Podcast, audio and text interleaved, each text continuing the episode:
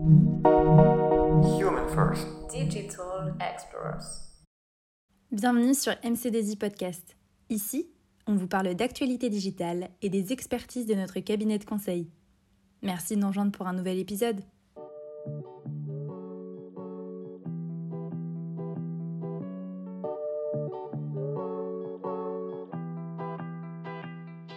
Connaissez-vous Gary Kasparov et Deep Blue? En 1997, le célèbre champion du monde des échecs Gary Kasparov est en larmes après avoir perdu un duel dans lequel il s'est fait humilier. Son redoutable adversaire est Deep Blue, un ordinateur créé par IBM. Le pauvre homme qui avait déclaré avant le match que l'ordinateur capable de le battre n'était pas encore construit est tombé de très haut. Mais l'ordinateur Deep Blue n'est pas un simple ordinateur, c'est une intelligence artificielle. L'intelligence artificielle est utilisée pour résoudre des problèmes complexes, notamment une partie d'échecs. Aujourd'hui, on retrouve l'IA dans nos usages quotidiens. Bien sûr, la calculatrice n'est pas une intelligence artificielle. En revanche, Google Traduction, Siri ou encore un GPS sont des formes plus ou moins développées d'intelligence artificielle. L'IA arrive également en entreprise et modifie profondément les manières de travailler. Or, le travail, c'est LE sujet principal des ressources humaines. La première question que l'on se pose souvent, surtout en tant que RH, c'est quel est l'impact de l'intelligence artificielle sur les emplois? On imagine facilement des métiers qui seraient remplacés par l'IA, par exemple les caissiers, métiers déjà complétés par les fameuses caisses automatiques, ou encore les employés de banque remplacés par des applications mobiles. Une étude de l'Université d'Oxford en 2013 va même plus loin et annonce le remplacement de 47% des emplois par de l'IA. Bref, lorsque l'on se penche deux secondes sur la question, on se dit que les métiers menacés concernent les emplois peu qualifiés. En tant que consultant MC2I diplômé d'un bac plus 5, on peut se dire que l'on est forcément protégé par la vilaine intelligence artificielle. C'est vrai, rien ne peut remplacer la créativité de l'être humain, son imagination, etc. Pourtant, je vous invite à aller regarder le spot publicitaire Lexus sur Internet. Quel est le rapport avec cette publicité à première vue classique sur les voitures? Aucun. Enfin, si, cette publicité a été entièrement scénarisée par une intelligence artificielle. L'IA va impacter tous les emplois, qualifiés ou non, en les transformant en profondeur.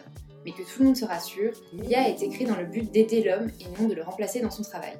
Les êtres humains ont toujours eu peur que les machines les remplacent. Karl Marx et David Ricardo, tous deux économistes et philosophes, faisaient déjà cette terrible prédiction lors de la révolution industrielle. Et est-ce que c'est arrivé? Non. Est-ce qu'il y a eu des changements? Alors là, oui, beaucoup. Prenons un instant pour définir l'intelligence artificielle. L'IA repose sur des algorithmes qui peuvent prendre plusieurs formes, arbre de décision, équation ou autre. Et ce modèle est nourri par des données. Il peut s'améliorer et progresser. C'est ce qu'on appelle le machine learning, finalement l'apprentissage. L'IA est puissante, mais elle reste dans son modèle et ne le remet pas en cause. Qui a conçu ce modèle? Il s'agit des êtres humains. Ouf, bonne nouvelle pour nous, on ne sert pas encore à rien pourquoi le rôle des ressources humaines est primordial dans cette transformation. Il est important que ce soit les personnes concernées par les innovations qui prennent la main sur leur utilisation. La fonction RH a toujours été le parent pauvre de l'informatique, et pourtant, c'est donc bien au RH d'exploiter au mieux ce que peut apporter l'IA. Pour ça, il faut que les RH se réinventent. Si l'intelligence artificielle est déjà bien exploitée dans d'autres métiers comme le marketing par exemple, les RH, elles, ne sont pas en reste. L'usage est encore émergent, mais elle ne manque pas d'opportunités. Alors pourquoi la fonction RH ferait mieux de se pencher sur ce sujet? Quelles sont justement les opportunités pour les RH Nous l'avons vu, l'IA c'est un algorithme à qui l'on donne plein de data à mouliner et qui apprend tout seul.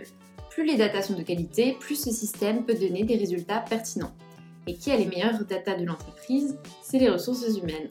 Les RH ont tout un tas de données collectées à l'aide de la gestion administrative ou encore des données carrières. Elles sont donc quantitatives et qualitatives. C'est exactement ce qu'il faut pour utiliser au mieux l'IA. Les RH ont également de nombreux cas d'usage pour l'IA.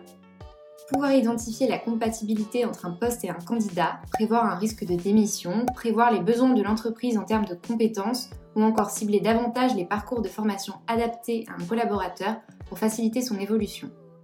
Les RH vont optimiser leurs tâches à faible valeur ajoutée et utiliser l'IA comme aide à la décision afin d'être toujours plus précis. La gestion des données sera donc stratégique ou ne sera pas. Comme lorsque l'on crée de l'électricité, si l'énergie n'est pas guidée dans un bon circuit, elle ne viendra rien éclairer du tout. De même, si la donnée reste brute, sans traitement, elle ne vous montrera rien d'intéressant. L'intelligence artificielle est donc un véritable enrichissement pour les métiers des RH. En traitant les tâches répétitives et en proposant des analyses prédictives, l'IA remet les qualités humaines au centre de l'entreprise. En effet, il est nécessaire de se rappeler que si l'IA est capable de répondre à quantité de problématiques spécifiques, c'est toujours l'humain qui pose les questions. D'ailleurs, revenons à notre anecdote du début, sur Gary Kasparov. Après avoir difficilement digéré sa défaite, le joueur s'est intéressé de près à l'IA et en a sorti une théorie qu'il appelle le centaure. Théorie basée sur la collaboration entre l'homme et la machine, où l'alliance des qualités de chacun permettrait de relever de nombreux défis. Autour des de saisir l'opportunité pour faire de la DRH une championne de l'innovation. Merci beaucoup de nous avoir suivis aujourd'hui et on se retrouve sur notre chaîne de podcast pour découvrir nos autres épisodes.